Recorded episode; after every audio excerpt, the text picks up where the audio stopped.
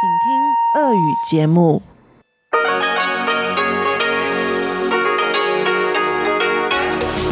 эфире Международное радио Тайваня.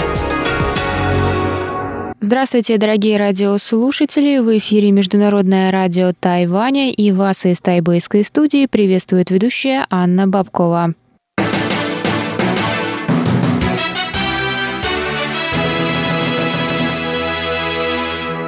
Сегодня среда, 24 апреля, и вы слушаете нашу часовую программу. Начнем мы ее с выпуска новостей сегодняшнего дня, а затем прозвучат наши тематические передачи среды. И первая из них – хорошо вам знакомое китаеведение «Устная история» с Владимиром Малявиным, Далее новости экономики с Андреем Солодовым, и повтор передачи прошлой недели «Звуки города» с Валерией Гемрановой и Иваном Юмином. Напоминаю, что на частоте 5900 кГц наше вещание продлится полчаса. Оставшиеся передачи вы можете послушать на нашем сайте и также на частоте 9590 кГц наше вещание будет идти час.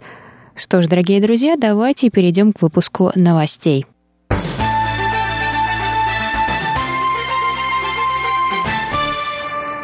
Цифровой министр правительства Тайваня Одри Тан находится в США с визитом, чтобы принять участие в семинарах на тему кибербезопасности и борьбы с фальшивыми новостями. Одри Тан занимается разработкой политики правительства в сфере информационных технологий.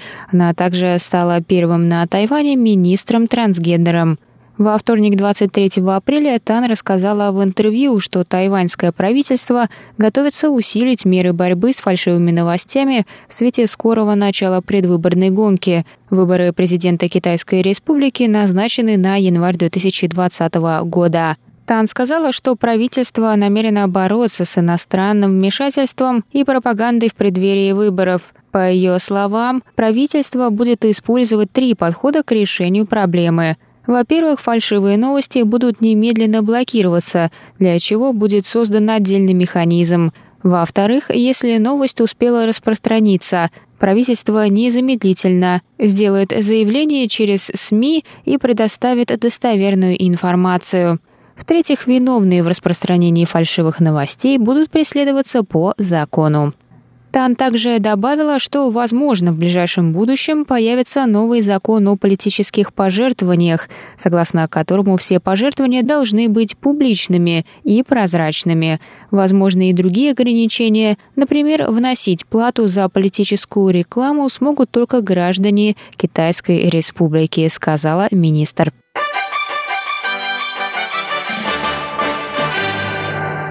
Ассоциация дружбы между Тайванем и Белизом была создана в среду 24 апреля. На мероприятии в законодательном юане тайваньском парламенте присутствовал глава Сената Белиза Ли Марк Чан – Police will continue to work with Taiwan in pursuit for security, prosperity and other national development goals on the solid foundation of our long... Мы хотим и дальше сотрудничать с Тайванем с целью стабильного и безопасного развития. And other national development goals on the solid foundation of our long-term friendship and solidarity. Сказал сенатор ли находится на Тайване с визитом по случаю 30-летия установления дипломатических отношений между Белизом и Китайской Республикой. Он рассказал, что Тайвань и Белиз разделяют одинаковые ценности – демократию, права человека и верховенство права.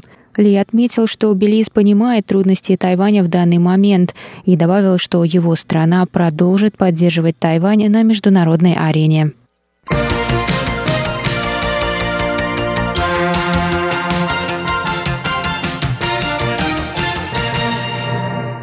Президент Китайской республики Цай Инвэнь встретилась в среду 24 апреля с сопредседателем Национального комитета Республиканской партии США Томми Хиксом. Цай выразила благодарность США за поддержку Тайваня конкретными действиями.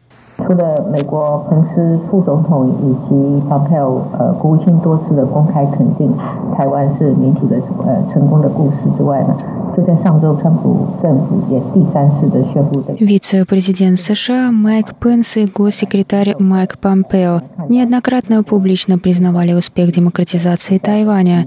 На прошлой неделе администрация президента Трампа анонсировала третью продажу Тайваню вооружений. Мы видим, что Вашингтон делает конкретные конкретные шаги для поддержки Тайваня.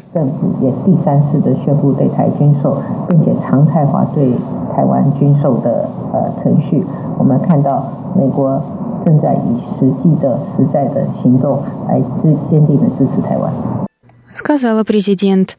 Цай добавила, что благодаря совместным усилиям и партнерским взаимоотношениям Тайваню и США удалось сделать Индо-Тихоокеанский регион более открытым и процветающим. Президент подчеркнула, что Тайвань продолжит играть роль надежного партнера США в регионе в будущем, чтобы вместе работать над продвижением мира, стабильности и процветания.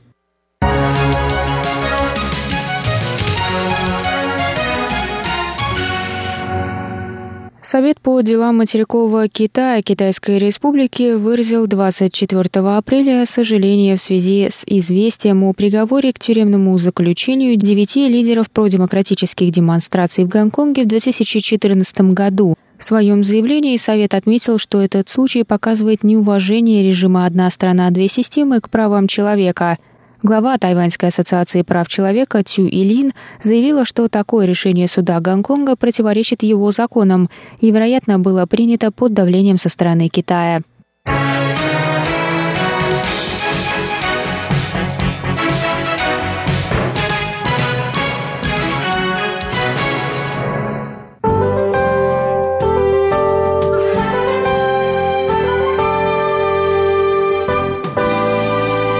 Сейчас прогноз погоды. Сегодня в Тайбэе было до 34 градусов тепла, солнечно с переменной облачностью.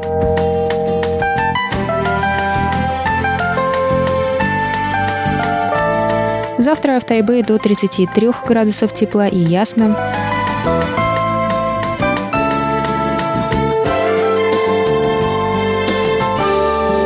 Тайджуне завтра до 32 градусов тепла и ясно.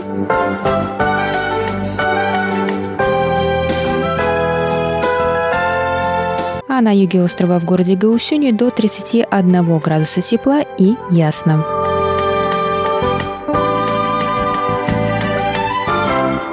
На этом мы завершаем сегодняшний выпуск новостей за среду 24 апреля. Для вас его провела и подготовила ведущая русской службы Анна Бабкова. На этом я с вами прощаюсь, однако оставайтесь на наших волнах. Далее в эфире тематические передачи «Среды».